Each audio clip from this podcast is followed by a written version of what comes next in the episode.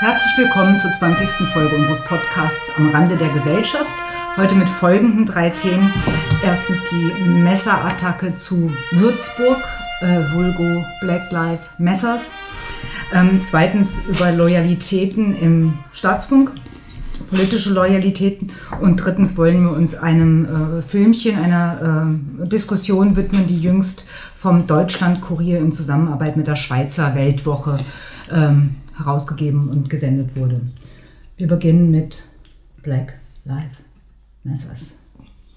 Ja, also geht um die Messerattacken, die es jetzt in letzter Zeit gab, vor allem eben die in Würzburg.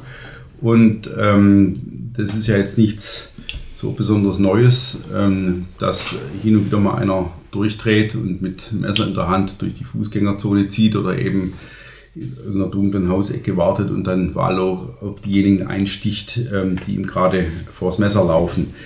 Was mich ähm, an dieser Sache äh, interessiert und äh, im Grunde auch wieder frappiert hat, ist ja, äh, dass die Berichterstattung über diese Tat wieder eine einzige Relativierung war. Also das heißt, äh, es war von vornherein klar, äh, dass es sich um jemanden handelt, dem etwas angetan wurde von uns von der Mehrheitsgesellschaft und der eben äh, auf eine bestimmte Art nicht, nicht, nicht anders konnte, als ähm, äh, auf diese Art und Weise äh, sich laut zu verschaffen sozusagen. Ähm, und ich habe in diesem Zusammenhang nochmal nachgeschaut, wie es eigentlich mit der Kriminalität, also Ausländerkriminalität in diesen harten Bereichen aussieht und ähm, will also unbedingt, dass äh, unsere Zuhörer sich den Wikipedia-Artikel Ausländerkriminalität zu Gemüte führen. Auch dieser Artikel ist im Grunde eine einzige Relativierung von statistisch belastbarem Material. Ähm, die äh, Argumente, die da vorgebracht werden, warum die Statistik in dieser Hinsicht mit Vorsicht zu genießen sei, sind also von der Unbehaustheit und äh, dieser Frage Opfer äh, von Ausländerfeindlichkeit, die der Täter eben vorher war, bis hin zum sozialen Status, ähm, dann zum sogenannten Straftourismus, dass das ja oft Leute sind, die gar nicht hier wohnen, sondern eben nur einmal durchreisen und irgendwas anstellen. Ähm, dann zur übertriebenen Anzeigebereitschaft der Deutschen, die immer dann vor allem zur Polizei rennen, wenn irgendein Ausländer kriminell geworden ist ähm, und so weiter und so fort. Und das Ganze äh, endet dann aber doch in einer Statistik, die Folgendes besagt. Äh, bei Mord und Totschlag ähm, sind wir, äh, was Ausländer anbelangt, bei 42 Prozent. Ähm, bei schwerer Körperverletzung sind es 38 Prozent, bei Verbaltigungen 37 Prozent, beim schweren Diebstahl 43 Prozent, bei Raub 40 Prozent. Wovon? Ähm, von allen der Gesamtanteil? Vom Gesamtanteil. Also Gesamtanteil Mord und Totschlag in Deutschland haben 42 Prozent Ausländer begangen. Ähm, und die ähm, gehen wahrscheinlich nach Pass. Und die gehen nach oder? Pass und das ist auch das Problem. Ähm, das wäre ja dann die Relativierung in die andere Richtung oder andersrum unser Vorwurf vermute ich der Verschleierung, dass natürlich mittlerweile ähm, so viele Leute rasch eingebürgert worden sind, dass die eigentliche Ziffer derer, die mit ausländischen Wurzeln diese Straftaten begehen, noch viel höher ist. Ähm, so, und ähm, die Frage ist natürlich immer, äh, man steckt ja selber dann auch in dieser ähm, Denkweise mit drin. Äh, haben wir es jetzt hier in Würzburg mit einem absoluten Ausnahmefall zu tun, mit so einer Art äh, Amoklauf eines einzelnen Verwirrten? Ähm, oder ist es in irgendeiner Weise im Zusammenhang tatsächlich damit zu bringen, ähm, dass wir es hier mit einem strukturellen Problem an schwerer Ausländerkriminalität zu tun haben, das dann eben mit so einem Würzburger Fall mal so richtig nach oben ploppt, wieder in der Wahrnehmung, weil ansonsten die Sache ja im Grunde kaum eine Rolle spielt. In Klammer darf ich hinzufügen, hm. ganz persönlich, dass für uns äh, letzte Woche auch die Einschläge äh, sozusagen näher kamen, weil in zwei Städten, in denen unsere Töchter wohnen, auch zwei Messerattacken äh, ge gelaufen sind, ohne tödlichen Ausgang. Aber auch hier ähm, war der Messerträger und Messerbedroher äh, einer aus Gambia gewesen und im anderen Fall in Dresden war es ein Eritreer gewesen. Ähm,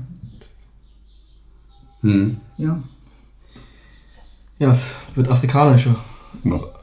Das ist auffällig. Ähm, was, was, was an der ganzen Sache aber auch ähm, ja, für uns nicht überraschend, aber doch ärgerlich ist, dass die Aufmerksamkeitsökonomie bei diesen Themen ja trotzdem in der eigenen Szene bleibt und im eigenen, also ich sag mal von Tichys Einblick bis Sezession und rechts darüber hinaus logischerweise, ist das ein Thema.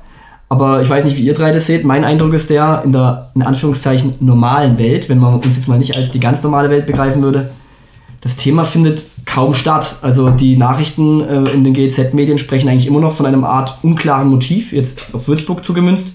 Ich glaube, Dresden, Zwickau, Hannover und Co. hat es gar nicht in die große Presse geschafft, jenseits der regionalen Nachrichten.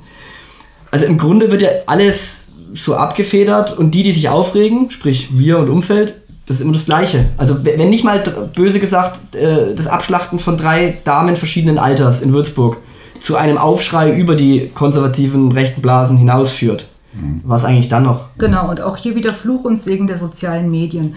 Ich hatte das Gefühl, dass doch es ganz schön äh, rumst und ganz schön rumgeht. Also der, der Hashtag äh, Würzburger äh, Messermorde, der, der, der, der ging ja schon durch die Decke.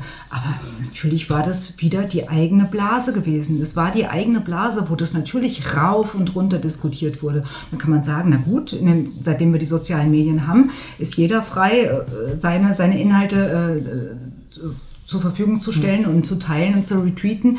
Ähm, aber man kommt halt aus der Blase nicht raus. Hm. Richtig. Und irgendwie ist es dann so, die linke Blase verweist eben darauf, dass der mal der Täter vielleicht mal in Chemnitz Schild angesehen worden ist. Die rechte Blase verweist darauf in ihrem Umfeld, dass alles immer krasser wird. Aber die 80 Prozent, Pi mal Daumen, zugespitzt, die 80 Prozent der sogenannten Normalbevölkerung, wie nehmen die das wahr? Nehmen die das überhaupt wahr? Oder sagen sie halt, der Mensch, der wurde nicht gut betreut oder es ist halt nun mal in der heutigen Zeit, ist nun mal alles brutaler geworden? Also da bin ich wirklich ratlos. Ich weiß nicht, die, die sogenannte Mannschaft hat gekniet äh, in Gedenken an einen äh, mehrfach vorbestraften, unter Drogen gestanden habenden äh, äh Verbrecher, George Floyd oder die haben nicht gekniet und keine Binden getragen für die Opfer der Attacke. Das ist doch, das ist doch mit Händen zu greifen. Aber es, es, gibt, es gibt keinen Aufschrei. Ich weiß nicht, wie sieht das denn der Fußballfan auf der Straße? Wie, wie kommt das an? Man nimmt so hin. Es sickert ein, es sickert ein und bildet irgendwo vermutlich Sedimente. Äh, Sedimente, die darin bestehen, den Korridor immer enger werden zu lassen, die dazu führen. Ja. Ja gut, aber ist, der, der Punkt ist ja, dass wenn dann noch nicht mal das, wie du sagst, dazu führt, dass die Leute irgendwie sich anders informieren, anders äußern, dann, dann ist eben mit dieser strukturellen Mehrheit, die angeblich äh, will, dass alles anders wird oder ein normales Deutschland wieder will, ist es dann eben nicht weit her. Also die, ich glaube, die, die Wahrnehmung ist natürlich schon durch die, den normalen Medienkonsum gesteuert. Und da war es ja schon interessant, glaube ich, dass als das, ähm, als diese Tat geschah und sie noch nicht gefasst war, da war ja jedem, der es gehört hat, war klar, das war jetzt nicht Klaus-Peter Müller, der irgendwie von Mutti rausgeschmissen wurde, sondern war irgendwie klar, dass es äh, jemand ist, der noch nicht so lange hier ist. Und trotzdem wurde permanent behauptet, unklar, weiß man nicht. Und, und auch selbst als die Bilder kamen, war auch nicht gesagt, äh, handelt sich vermutlich um einen Nicht-Autochtonen. Und so, das ist so der, damit hast du schon mal gesetzt. Das ist ein Verbrechen, wie es täglich passieren kann scheiß Umstände, Zufall, was auch immer. Ja? Und wenn wir jetzt mal von dieses böse Wort Framing nehmen, ist damit klar, da hat jemand Pech gehabt, wie bei einem anderen Verbrechen auch, zum falschen Zeitpunkt am falschen Ort. Hat so. es nicht der Nassehima vorgerechnet? Die Wahrscheinlichkeit, dass man abgemessert wird, wenn man äh, auf dem Weg durch die Stadt ist, liegt bei 0,00 und ihr habt wirklich Sorgen. So, äh, genau, und damit ist es dann, es hat jemand Pech gehabt. Ja. Und damit ist im Grunde ja die Frage nach den Ursachen ist ja dann letztlich hinfällig. Ja, auf, weil auf, Arte dann müsste man ja tätig werden. Auf Arte lief gerade äh, ein, ein, Film, Londons Messermorde. Eltern kämpfen gegen Jugendgewalt. Ich habe nur kurz reingeschaut. Es ging natürlich ausschließlich hm. um schwarze Opfer. Wie die von Weißen ermordet werden oder was? Nö, das nicht unbedingt, aber die sich ähm, gegenseitig. Es, kann, es kann jeden treffen und hat eigentlich gar nichts mit. Stimmt. Äh, genau. ja, also die Frage ist, wann. Soziales Problem. Wenn man immer sagt, also was machen die 80 Prozent, die sich jetzt weder von links aufregen noch von rechts irgendwie äh, äh, äh, zu, zum Drama machen zu wollen und so weiter. Ähm, was machen die 80 Prozent? Und ähm, die, finde ich interessante Frage ist ja, wann, wann entsteht denn sowas wie eine Atmosphäre der Relevanz? Ja? Und das finde ich, äh, das, das hängt ursächlich mit den Medien zusammen. Das ist, eine, das ist wirklich äh, schlagend. Also, dass wir im, im März äh, vergangenen Jahres ähm, bei den Bildern äh, aus Bergamo oder woanders her wegen Corona tatsächlich sowas wie eine wie eine Hysterie ausbrach. Ja? Also wirklich sowas wie eine Angst vor, vor etwas, was noch gar nicht da war. Und als dann die Meldung kam, der erste Tote in Württemberg und der erste Tote im Saarland, oder der erste halbe Tote im Saarland ist ja nicht so groß wie Württemberg, ähm, war, dann, war dann im Grunde aufgrund dieser, dieser Angstberichterstattung, wir haben ja darüber auch ein Heft gemacht, die, die, die 102. Sezession aufgrund dieser Angstberichterstattung ganz klar, von oben dass dieses, angeordneten dass dieses, Angstberichterstattung. Ja, und von den Medien transportierten Angstberichterstattung ganz klar, äh, dass die, die, die, der Tod vor der Tür steht. Ja, und die Leute wirklich, wirklich darauf gehofft haben, dass jetzt jemand sagt, wie verhalten wir uns? Also wie springen wir dem Tod von der Schippe? Was passiert jetzt? Wer, wer ergreift wirkungsvolle Maßnahmen? Mhm. Und dasselbe wäre hier natürlich auch möglich. Also dass man ähm, einfach sagt, schaut her, die Statistik ist hier eindeutig. Ich habe die Zahlen auch nochmal rausgesucht. Äh, Mord und Totschlag, ja. 2015 waren es 28,3 Prozent der Morde, die von Ausländern begangen wurden. 2016, nachdem die erste große Welle durch war, waren es 37 Prozent. Das sind also 10 Prozent Zuwachs ja, äh, in dieser Gruppe. Und mittlerweile sind wir eben bei diesen 42 Prozent angekommen. Und das sind ähm, das sind ja alles Dinge, die so schlagend sind, ähm, äh, das sind jetzt in absoluten Zahlen, sind es nicht Tausende, ja, aber ein paar hundert, ähm, äh, so schlagend sind, dass man mit diesen Fakten im Hintergrund und mit den entsprechenden Bildern im Grunde eine Politik treiben könnte, ähm, die eben sagt, wir haben einen Fehler gemacht, die Grenzen müssen zu, wir müssen diese Leute zurückschicken. Ähm, unser Land ist äh, nicht sicherer, sondern sehr viel unsicherer geworden dadurch, dass wir die haben alle reingelassen. Ja. ja. So, und das heißt, ähm, das ist ja wie mit so vielen Themen so, wer von uns kannte denn in der Phase, in der es zur großen Panik kam, tatsächlich jemanden, der an Corona erkrankt oder verstorben war. Ja, so, wer kennt wirklich jemanden, der im Grunde in letzter Sekunde irgendeinem ähm, Messermörder sozusagen nochmal von der, äh, von der Schwelle gesprungen ist. So, und, und das heißt also, du findest ja kaum jemanden, der das wirklich real erlebt hat. Aber klar ist, dass Angstbilder implementiert worden sind oder eben nicht implementiert worden sind. Naja, hier sind sie nicht implementiert worden. Was suggeriert wird, ist ja, dass es bei dem einen Zufall ist und beim anderen trifft es jeden. So, das ist ja der, der, Unterschied in der Berichterstattung, also jetzt was die Angst betrifft.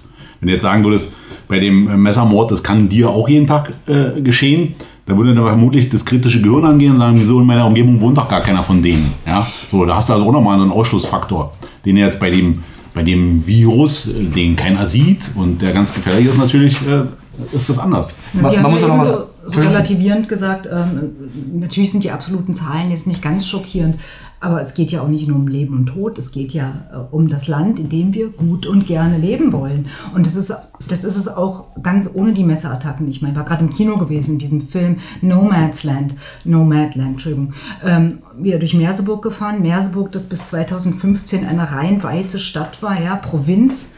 Ähm, und jetzt sind auf dieser Hauptstraße sind ausschließlich Döner und arabische Geschäfte und vor dem Kino haben 80 Menschen ausschließlich dunkler Haarfarbe, nur Araber, nur Afrikaner gefeiert und äh, wir, wir, mussten dadurch halt durch so einen Tunnel an Sprüchen durchgehen.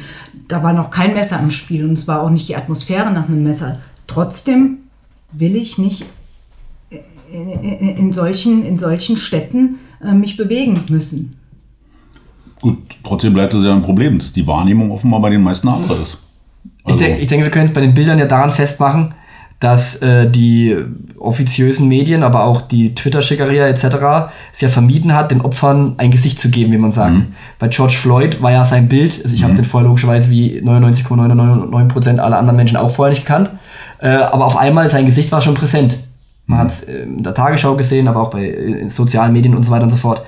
Die jetzigen Würzburg-Opfer habe ich bisher nur in rechten Szene, auf rechten Szenekanälen gesehen. Hm. Weil dieser, und, und, und, man hat ja auch immer wieder äh, irgendwelche Tweets gehabt, gibt, äh, ne, streut die Opferbilder nicht, weil es wäre pietätlos. Die, die brauchen, also die, die Familien, die Angehörigen haben es verdient, dass die jetzt nicht in die Öffentlichkeit gezerrt werden. Auf der anderen Seite hingegen zerrt man ja jedwedes Opfer sofort in die Öffentlichkeit. Ähm, der, und der instrumentalisiert dieses kurdische Kind ähm, damals, äh, das ertrunken ist, das ertrunken ist äh, ähm, ich habe den Namen jetzt vergessen, aber das war ja sehr präsent, ja, monatelang sogar, immer wieder war dann Bild des Jahres bei irgendwelchen Medien. Das ist ja schon, äh, und das ist eben wiederum, das sind wir wieder bei dem Punkt Machtfrage. Es ist eben, äh, sie haben eben die Option, die einen Bilder zu framen, zu setzen, mhm. darzustellen und die anderen einfach zu verschweigen. Und wir als Vereinigte Rechte haben eben nicht die Macht, ähm, die, die Bilder selber so medial durchzusetzen, dass sie auch Richtung Normalbevölkerung drängen. Mhm. Weil wenn du jetzt das Beispiel Bergamo gebracht hast, Götz, äh, natürlich, äh, der, der, der, durchschnittliche äh, Deutsche über 55, über 60 vielleicht, informiert sich früh aus der Regionalpresse und abends aus der Tagesschau als Beispiel. Und dann finden diese Bilder nicht statt. Äh, finden diese Bilder nicht statt. Und ähm, die Bergamo-Bilder haben stattgefunden. Die, wenn, ein, wenn ein Rechter irgendwie Mist baut, finden diese Bilder statt. Und das ist eine reine Machtfrage am Ende. Äh, ja, bei der wir jetzt. Ist es, dass uns die Hände gebunden sind? Hände sind, also ich denke, man muss trotzdem versuchen, das Menschen Mögliche zu tun. Auf die Bildzeitung setzen am Ende. Naja, also, aber bei der, bei, der, bei der Bild, das, das, das muss ich ganz kurz noch Götz dann gleich, das fand ich immer sehr interessant. Ähm, äh, auch auf rechten Kanälen wurde jetzt Bildzeitung und, und die Welt die auch zum Axel Springer Konzern gehört, wurde immer wieder dafür gelobt, dass sie den Finger in die Migrationswunde legen. Abgesehen davon, dass man nicht vergessen sollte, wer 2015 diese Aufkleber verteilt hat. Genau. Sollte man auch daran denken, dass die Welt äh, auch gleich ähm, äh, berichtet darüber hat, dass dieser Täter aus Würzburg, ich glaube aus Somalia war der oder so, ne? Mhm. Äh, dass der 2018 wo mal in Chemnitz irgendwie dumm angemacht wurde. Also damit tragen die auch zu dieser Relativierung bei. So nach dem, weil bei einem stinknormalen äh, BRD-Bürger dann vielleicht, ach so, der war in dieser Stadt mit diesen Rechten dort, dann, und dann war der traumatisiert, dann geht irgend so ein Kopfkino los. Der hat so schwer gehabt, und dann hat er diese Überschusshandlung begangen, weil ihm keiner da war, der mit ihm geredet hat, der für ihn gesorgt hat. Und das ist ja das, ist ja das Kranke. Nee, die, die Funktionen von, von einzelnen Weltbeiträgen und auch Bildzeitungen, die ja immer mal wieder sowas in der Richtung raushauen, hat natürlich damit zu tun, dass, dass du in so einer Debatte oder in so einer, so einer Blase, die dann ja entsteht, also auch so eine Art Korrektiv brauchst, an dem die Leute immer mal wieder sagen, ja, ist doch alles okay, es wird doch berichtet und so weiter. Ne? Also sonst wird es ja auch immer unglaubwürdig und dann hast du wirklich 1984 und sagen Leute, wieso denn? Ist doch, wir können, ja, ist alles, unser, alles unser altes Stichwort Systemstabilisierung. Genau. Das, ähm, ja, richtig. So, die, die Ausnahme bestätigt die Regel. Ja. Ja. Also nochmal zu dieser Machtfrage. Äh, haben wir nicht die Macht, diese Bilder zu prägen und so weiter? Ich finde, äh, die, die Lehre aus, aus diesem Würzburg-Vorgang, aber auch aus vielen anderen Vorgängen aus den letzten zwei, drei Jahren ist, ähm, dass es also keine Macht der Fakten mehr gibt. Die, die, wir gehen ja immer wieder davon aus, äh, dass die, die Dinge so offensichtlich zutage liegen, ähm, dass also jemand schon wirklich bösartig sein muss, wenn er sie verkennt oder wenn er sie, wenn er, wenn er sie ver, verzerrt oder verstellt. Ähm, aber klar ist, dass genau dies geschieht. Also die, äh, die, die Hoffnung, dass man sozusagen durch das immer wieder Erzählen der richtigen Fakten und der richtigen Statistiken und der richtigen Verhältnisse und so weiter ähm, irgendwann durchdringt, weil die Journalisten sich der Reihe nach an die Stirne klopfen und sagen, Moment, also ihr habt ja recht, ähm, die, die, Zahlen geben es eindeutig nicht her, was bisher erzählt wurde. Wir müssen die Geschichte anders erzählen. Das stimmt nicht. Also die, äh, im Grunde ist das ja dann auch so eine Art Überleitung schon zum nächsten Thema, zu dieser Frage, warum sind denn, äh, ähm, warum ist denn die Berichterstattung ähm, auf so eine unglaublich einseitige Art gekippt? Aber Manipulation hat ja im Grunde nie was mit, mit Fakten zu tun. Also sozusagen, wenn du das Falsche oft genug wiederholst und die Macht hast, das auch an der richtigen Stelle zu wiederholen, dann wird es halt wahr. Also ja, aber das ist doch der Punkt, dass also gegen die, ähm, gegen die Wahrnehmung und gegen die ähm, tatsächliche Realität angeschrieben wird und dass das so machtvoll geschieht, dass die, die Realität tatsächlich keine Chance gegen diese Art der Berichterstattung hat. Die Frage ist, ob das, ob das jemals anders war, wenn man jetzt Massenmedien, äh, also seitdem es Massenmedien gibt, ob das nicht letztlich doch immer eine Frage von Opportunitäten gewesen ist, was man jetzt gerade als, Gut, wie groß man die Lücke macht. Das ja. ist die große Frage, ob, ob, ob wir nicht sagen müssen, dass vielleicht vor 30, 40 Jahren Journalisten dann schon nur sagt, Moment, also das können wir jetzt so nicht, das, das, das gibt es einfach nicht her. Also das ist, zu weit entfernt von dem, was hier wirklich passiert ist. Wir, sind, wir werden ja zu Märchenerzählern oder wir werden eben also wir zu Propagandisten, immer, immer wenn wir das so machen. Ja, aber, aber ich glaube trotzdem, dass es sowas wie eine, wie eine Hemmung gab. Das ist auch doch das, was Weismann immer wieder berichtet hat und was man ja selber bei YouTube oder irgendwo anders nochmal nachschauen kann.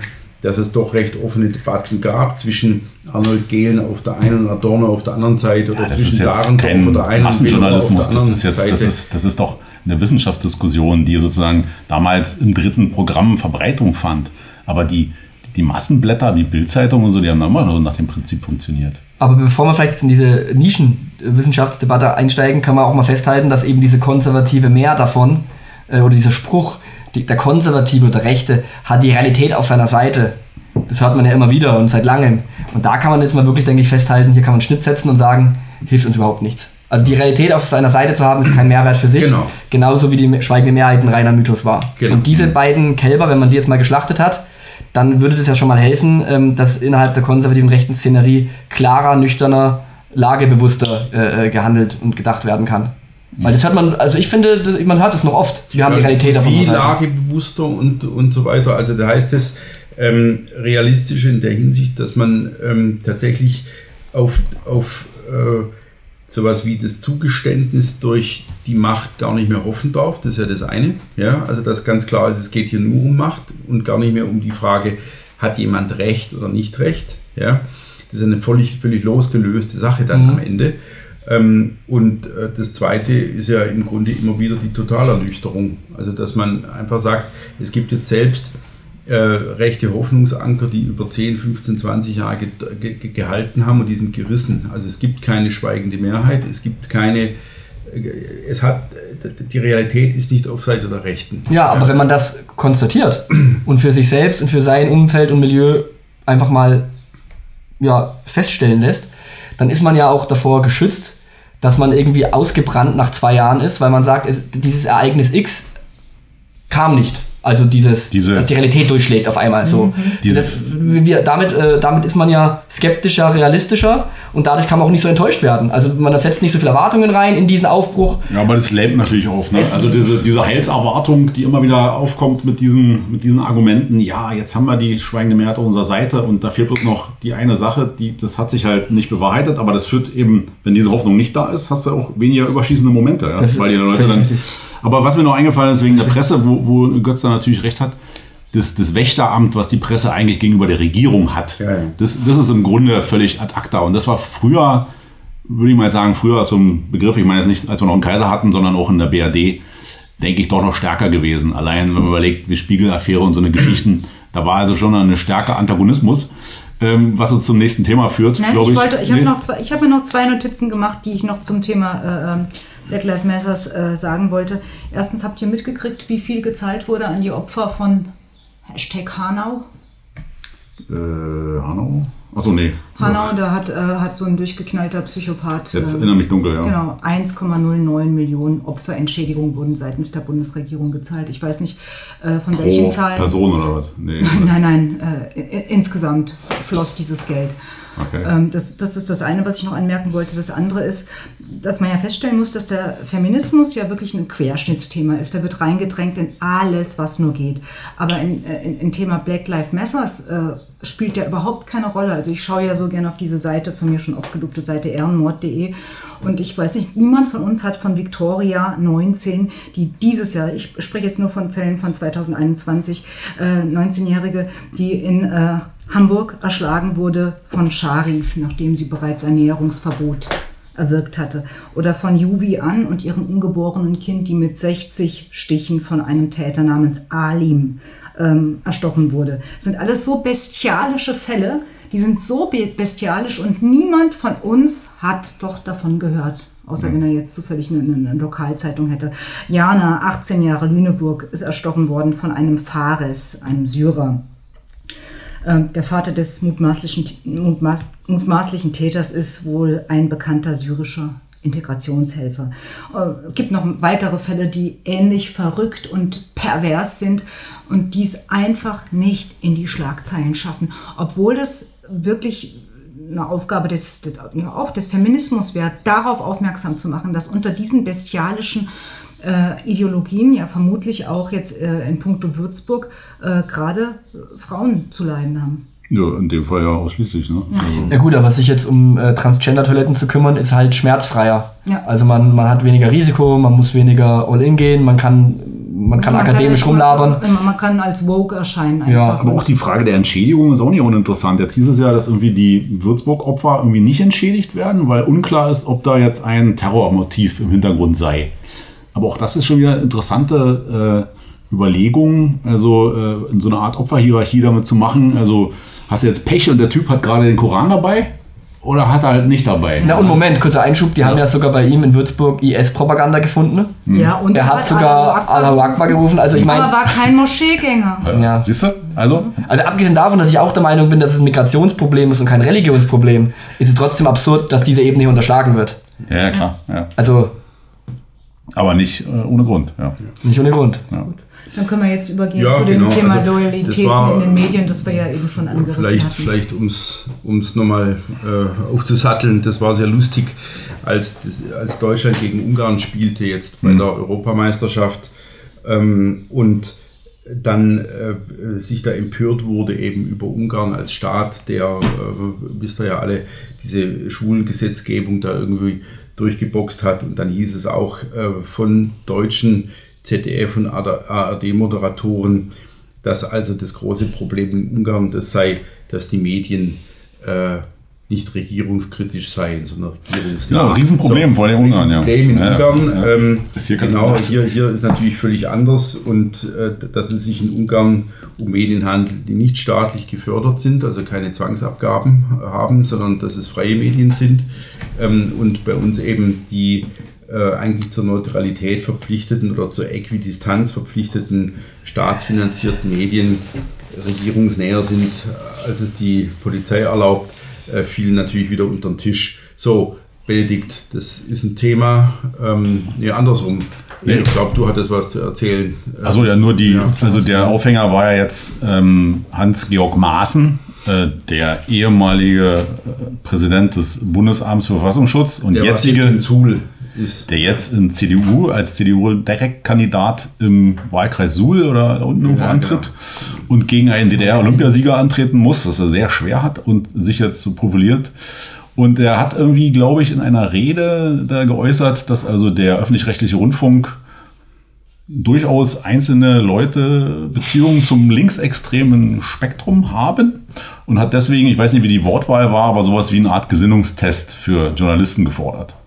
Daraufhin ein Riesenaufschrei im Land. Ähm, Maaßen sei also, hatte sich geoutet als jemand, der die Pressefreiheit nicht hochschätze.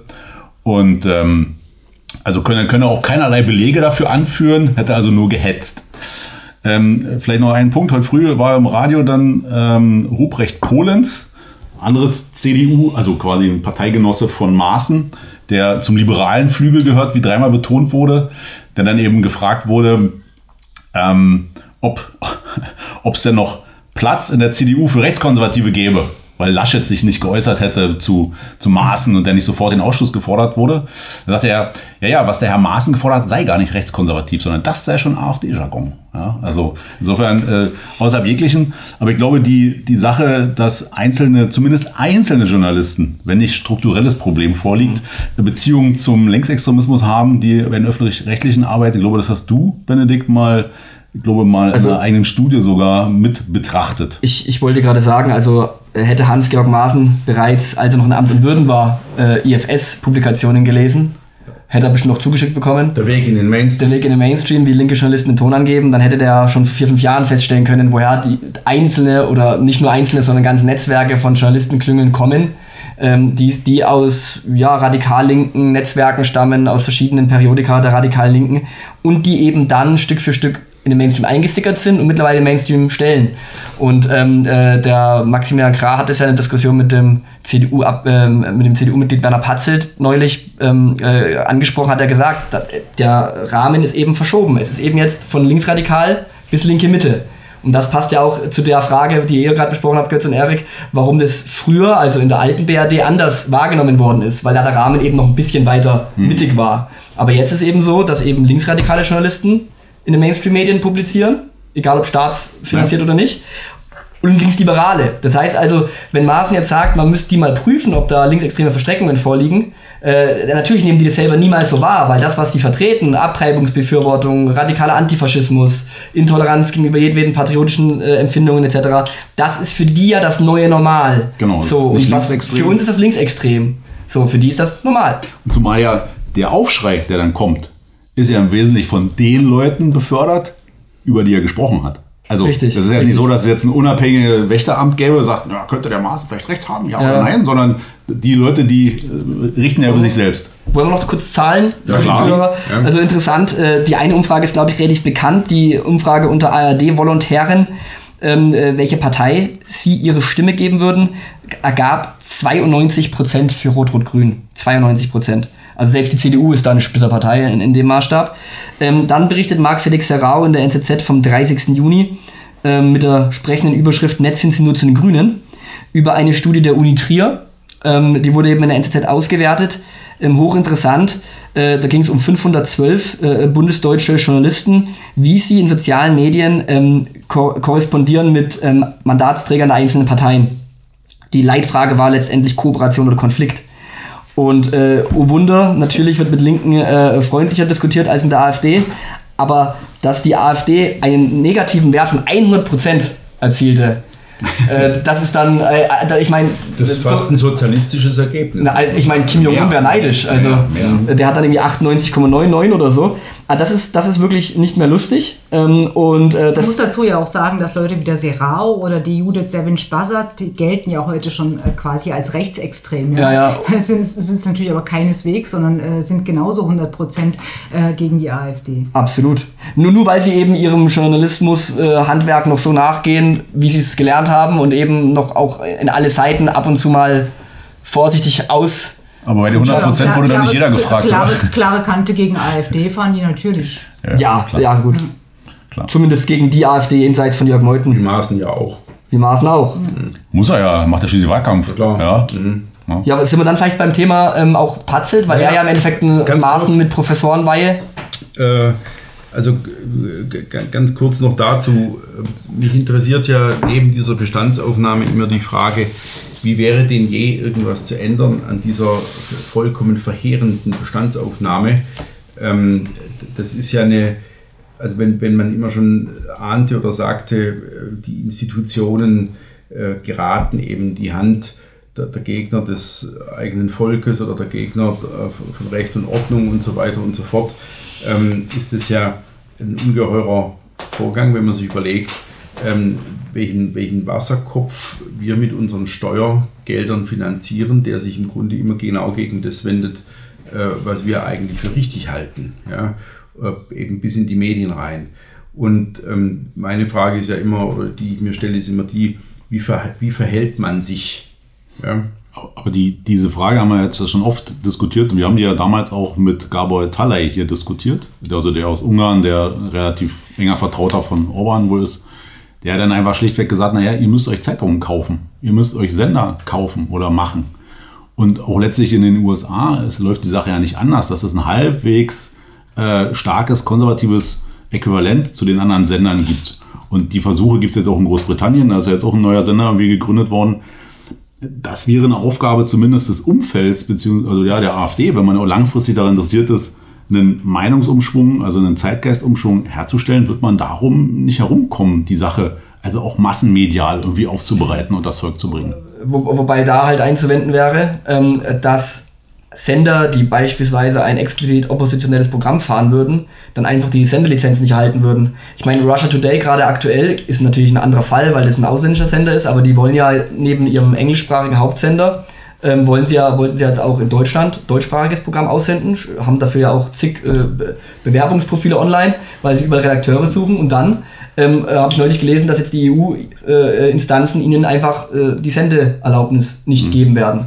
Und, und das ist ja auch wieder so ein Ding, wo ich mir sage, ähm, ja, schwierig. Also selbst wenn man jetzt einen Milliardär hätte, der sagen würde, hier, das ist Geld, Fernsehsender aufgebaut, dann wird er einfach nicht ausgestrahlt. Und der nächste Punkt ist mit Ungarn. Äh, zum einen ist ja die Medienlandschaft in Ungarn nicht komplett pro Orban, sondern es gibt ja sehr wohl, gerade in der Hauptstadt in Budapest, eine starke linksliberale Presse. Ähm, und zum anderen ist eben die Senderlandschaft in Ungarn oligarchischer. Die, das ist natürlich dann angenehm, wenn die Zeitgeist-Tendenz eben patriotisch einigermaßen und rechts ist oder rechtsoffen ist. Das ist sie in Ungarn. Aber eine private Landschaft in Deutschland hilft uns ja insofern nicht weiter, als dass auch jetzt zum Beispiel RTL oder Pro7, also diese privaten Sender, könnten ja auch jetzt schon sagen, wir setzen einen Kontrapunkt zum linksgrünen Staatsfunk. Aber das passiert ja nicht. Ja. Dieser Pride Month, der, der, der, diese, diese ganze Zelebrierung von diesem LGBTQ-Kult, das war ja nicht so, dass der Staat zum Beispiel das gemacht hat, die Staatsfunkanstalten und RTL und Co. haben sich ausgeklinkt. Sondern das ist ja wirklich im Endeffekt nicht mehr zu unterscheiden. Das ist eine Soße. Ja, aber dennoch ist es, das, das ist klar, das ist hier so, bloß wo soll es sonst herkommen? Ich meine, auch in Italien hast du letztlich durch die Privatsender damals die Politik aufgemischt. Ja, also Berlusconi. Berlusconi, klar. So. Also ohne wird es kaum geben. Ja, ich glaube, dass das bei uns schon alles moralpolitisch so festgezogen, Schwieriger. festgezimmert ist.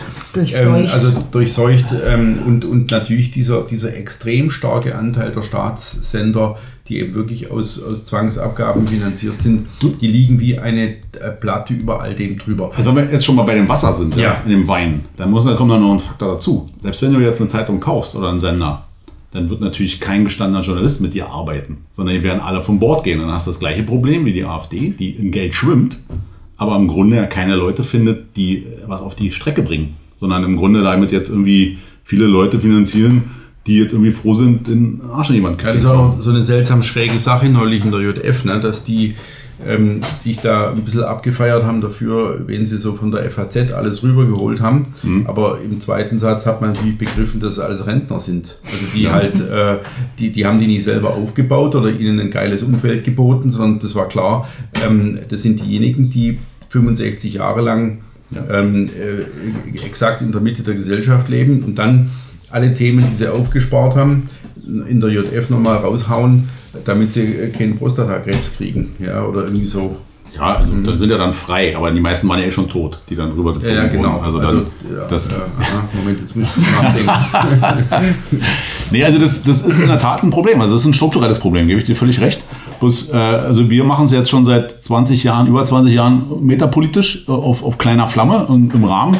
Ich halte es auch für weiterhin für legitim und für, sagen wir mal, etwas, was im kleinen Rahmen nachhaltig ist, ja, was bis jetzt diejenigen, die über ganz andere Mittel verfügen, nicht im Ansatz äh, umsetzen oder auch nur überlegen.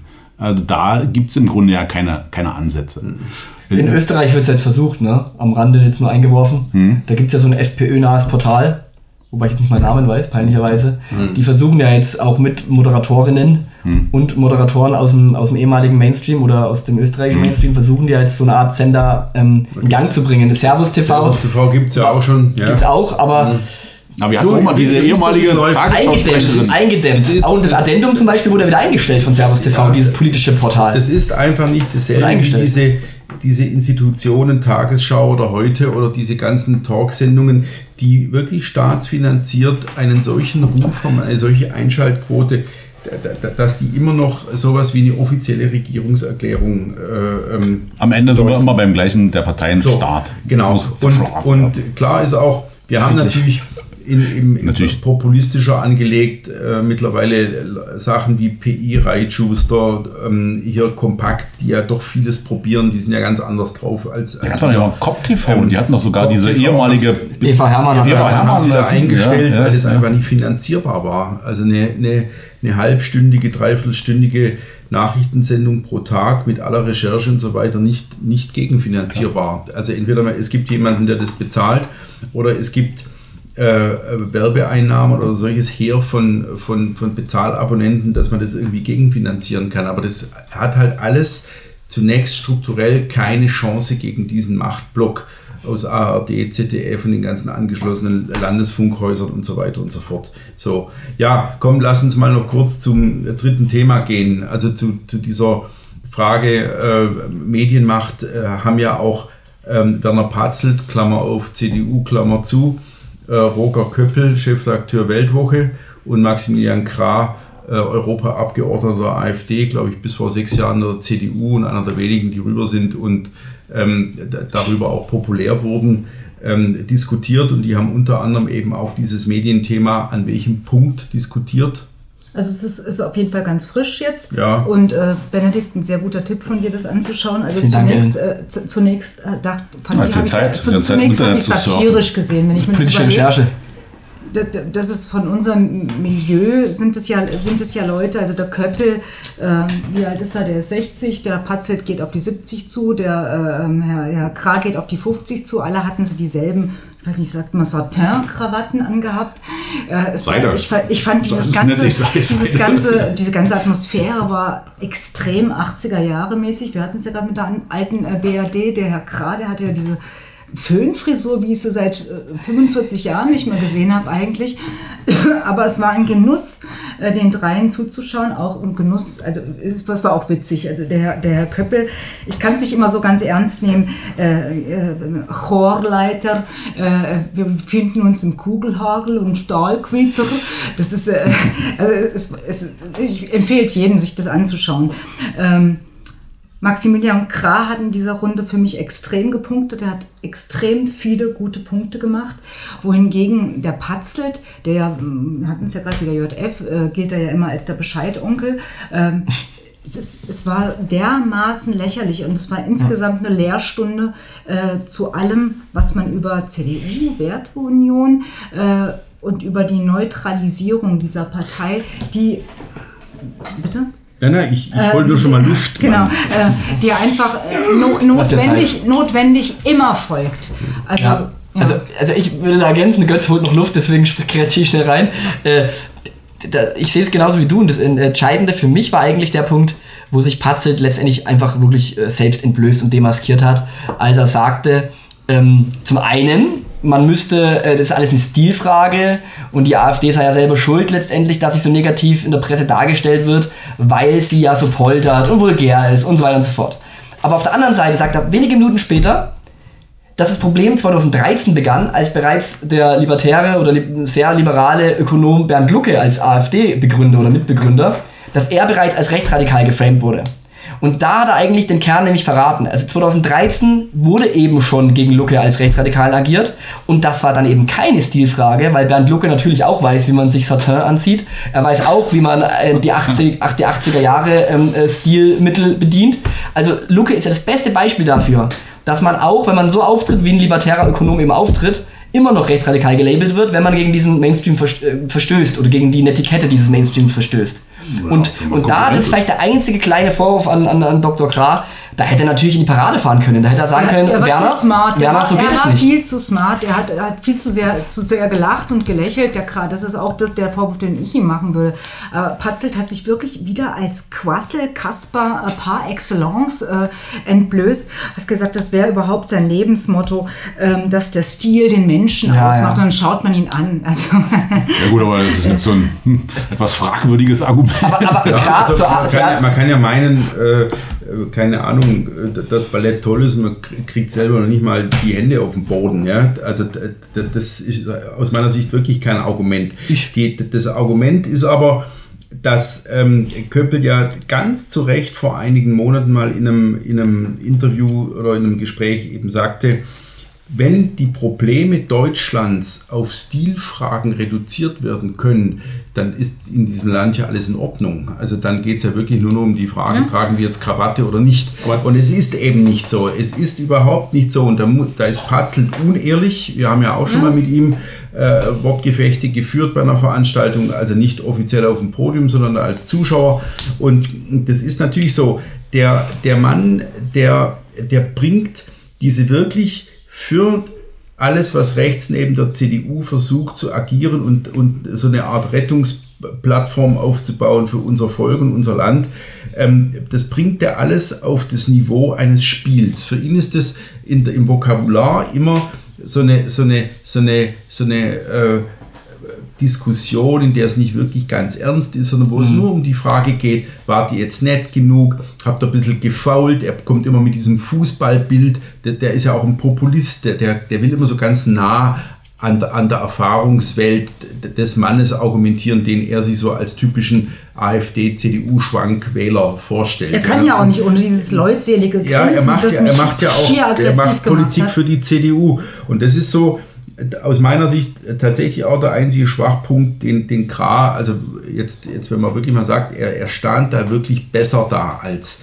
Patzel, auf jeden Fall. Schwachpunkt äh, bei ihm, dass er sich das nicht verbittet und sagt, schauen Sie her, Sie, Sie reden jetzt hier launig, aber für uns ist es nicht launig. Es ist nicht launig, AfD-Mitglied zu sein. Es ist auch nicht launig, ähm, sich alles heißen lassen zu müssen in diesem Land, bloß weil man eine Alternative anbieten ja. will, bloß weil man eben äh, die einzige Opposition sein will oder, oder auch ist ähm, und sich da durchkämpfen muss ähm, durch einen Schlamassel und die ganze Familie hängt mit dran und die Kinder hängen mit dran und so weiter. Man ist ja auch Mensch und nicht nur äh, der, der Solo-Parteipolitiker, der nur für sich selbst zu sorgen hat. Ja, und das ist eine also diese Launigkeit, die würde ich mir zu, zuallererst immer rausholen aus diesen Gesprächen und sagen, lassen Sie bitte nicht, nicht launig sein, sondern wirklich ernst, richtig ernst. Ja, und dann hörst du das Argument ja wieder, Jammer die, AfD. Jammer AfD, verbiestert. Nee, aber so, das ist doch keine, da, klar, das dass man einfach sagt, man steht hier in einem Kampf, das ist kein Spiel. Ja, aber gerade das, das, ist ja der Witz Kampf. bei der ganzen Sache, ja? dass, dass die und, und, ja. Der Köppel macht aber den Punkt. Der Köppel, äh, äh also abgesehen davon, dass unsere Zuhörer wirklich eingeladen sind, sich das bei YouTube selber reinzuziehen. Äh, der Köppel verweist ja dann sogar darauf. Er übernimmt quasi Kras Aufgabe ganz kurz mhm. und, und sagt dann ja, Herr Kras, Sie haben so eine Bilderbuchkarriere hingelegt, USA studiert, sechs Kinder etc. Aber sie stehen jetzt ja wirklich äh, im Feuer und, und es ist ja wirklich schwierig. Okay. Und, und dann steht Patzel ja auch nur so betröppelt daneben und grinst sich einen ab. Also vermutlich nicht über die Aussage an sich, sondern weil das eben sein Konzept ist, während der gesamten Veranstaltung zu lächeln und eben alles, so wie Gott sagt, als Spiel zu begreifen. Und, und vor dem Publikum, aber wenn man bedenkt, Deutschlandkurier und Weltwoche vor allem, die Weltwoche hat das geruppt, diese Veranstaltung. Und vor diesem Publikum der Weltwoche, also ein schweizerisches, gutbürgerliches, wirklich freisinniges, ähm, intellektuelles, aufnahmefähiges Publikum, da war es vielleicht aus krassen Perspektive sogar relativ clever, so locker, entspannt zu bleiben und dem Patzel nicht in die Parade zu fahren, weil, weil, weil dieses Publikum, dieses Feinere sozusagen, dann ja, zumindest aus meiner Perspektive, den Schluss automatisch ziehen muss, dass Kra hier der besonnene, klugere ist. Denkt man immer, denkt man immer. Vielleicht projiziere ich auch ja, viel, dass Die, dass, Und auch das wäre ja schon wieder sozusagen Rücksicht zu nehmen darauf, dass die Leute kein Streitgespräch wollen, sondern sowas wie eine honorige Unterhaltung zwischen klugen Leuten. Und, und das aus meiner Sicht ähm, haben wir, sind, leben wir nicht in einer Zeit, in der es um solche Gespräche geht. Ja? Also äh, außer jetzt, wir führen sie untereinander und reden mal nicht über Politik, sondern über Literatur oder so, dann äh, können wir ja auf eine, auf, eine, auf eine ganz ruhige und gebildete und, und großbürgerliche Art oder so miteinander reden. Aber ähm, bildungsbürgerliche Art meine ich jetzt, miteinander reden. Aber, aber wenn da jemand kommt und wie, Benedikt, du musst mir wieder helfen, wie, wie ist dieser Begriff, was hat gerade zu Patzel gesagt? Die Neutralisierung was, des genau, Konservatismus im Parteipolitischen. Die, die, die ja, CDU Neutralisierungsfunktion. Die Neutrali genau, die, die, die, die CDU hat eine Neutralisierungsfunktion, beziehungsweise eben einzelne CDU-Mitglieder haben eine Neutralisierungsfunktion. Ihr erinnert euch, äh, da war es in der Grundschule, als, als Martin Hohmann seinen großen Auftritt im Bundestag, äh, äh, nicht im Bundestag, sondern bei dieser Rede hatte, als er sich um Kopf und Kragen sprach und wir ihm damals 2003 sagten, schauen Sie, Herr Hohmann, ist gar nicht schlimm, wenn Sie gehen. Leute wie Sie oder früher noch Alfred Träger und so weiter und so fort hatten und haben oder Gauweiler in der CDU immer nur die Funktion, ähm, diejenigen noch bei der Stange zu haben, die eigentlich längst die Schnauze voll haben müssten von ihrer Partei, die rein aus Machtinstinkt und Machtwillen äh, im, im Grunde der, der, der, strukturell immer linker werdenden Mehrheit auf den Leim kriegt. Und sie sind ein Neutralisierer. Ja? Und es wird Zeit, dass sie rausgehen und sagen, diese Partei ist gar nicht mehr die Partei der Rechtskonservativen oder Nationalkonservativen und so weiter. Und jetzt gibt es ja die Alternative.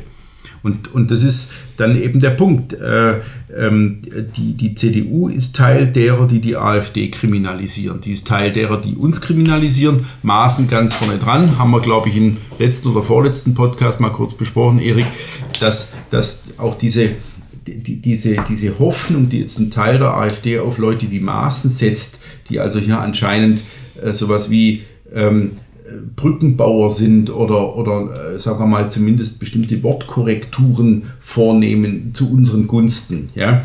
Dass die aber im selben Satz sagen, natürlich geht ihr Bestreben dahin, die AfD als politische Kraft marginal zu machen. Ja? Und zweitens ist Maaßen derjenige, der die ganze Beobachtungskiste aufgesattelt hat. Halden, Haldenwang, der, der schießt sozusagen nur noch das Tor. Aber ja. das ist ja jetzt kein, kein CDU-Problem, sondern das war ja auch, weil ich mir erinnere, auch Gauland mal gesagt, dass die AfD im Grunde gegründet wurde, um sich selbst überflüssig zu machen, indem die CDU wieder rechts wird oder konservativ. So. ja, kann Also sein, das ist ja- aber, es hat aber nicht geklappt. Die AfD ist Ja. längst was anderes. Nee, aber ich meine, jetzt, wir reden jetzt von Roman. Wie lange ist das her? Ja, bei 20 2003. Jahre. Ja, so. ja. Also ich meine, jetzt, da, da findet jetzt auch kein Erkenntnisfortschritt statt. Nein, natürlich nicht. So, ja. Nee, also deswegen, ich wollte eigentlich nur noch mal darauf hinweisen, dass das Gras Masche, das eben auf die kumpelige Art zu machen, an sich nicht verkehrt ist. Du kannst aber auch auf die kumpelige Art eine scharfe Punkt setzen. Also du musst nicht immer gleich sagen, jetzt hören Sie mal auf zu lächeln, hier geht's, ne? sondern ähm, Hast mich gerade nachgemacht. ja, ja. Sondern äh, ich fand auch, dass er dem, dem, äh, dem Patzelt echt hat fast alles durchgehen lassen. Und da gibt es jetzt viele Gelegenheiten gegeben, ihn auch lächerlich zu machen. Ja, also die, diese, diese hat er, hat er auch nicht gemacht, sondern immer so dieses, ähm, ja, im Grunde jeder darf seine Meinung haben. Und der Köppel hat ja zum Schluss, jetzt wollen wir mal zum versöhnlichen Ende kommen, so ungefähr, ne, hat er gesagt. Gab ja nie einen Dissens, äh, richtig, ja, so. Also deswegen, es war ein bisschen bizarr, was schon, wie sie sich da. Ja, ich, ich glaube aber schon, dass es der schweizerische Charakter der Sendung trotzdem war. Also äh, der Köppel war ja ein Mediator, also ich denke, man tut ihm kein Unrecht, wenn man sagt, er war schon eher bei Graf, weil, er- weil er ihm auch einige Steilvorlagen gegeben hat. Aber ja, äh, hätte der Patzel jetzt einen Gegner, der ihm ordentlich einschenken würde, dann würde diese Veranstaltung vielleicht gar nicht stattfinden. Ja, Das ist auch spekulativ, klar, aber vielleicht wird es dann nicht so stattfinden. Weil er will ja nicht, er will ja nicht als, auch wenn es nicht um Gewinnen und Verlieren geht, aber er will ja nicht als Verlierer vom Podium gehen. Gut, bei uns hat er ja noch nicht zugesagt, Patzel. Den hat man schon zweimal gefragt, weißt du noch? Ja, ja. Ich glaube, es warst sogar du, oder? Ich weiß gar nicht wer. Auf jeden Fall wollte er nicht. Er wollte Und nicht. vielleicht ist es das auch, dass er genau weiß, äh, wo nimmt er eine äh, Diskussion an, weil das Ganze dann eben doch im Grunde so nach Landesliga klingt ne? und, und nicht nach, nach, nach Krieg. Ja.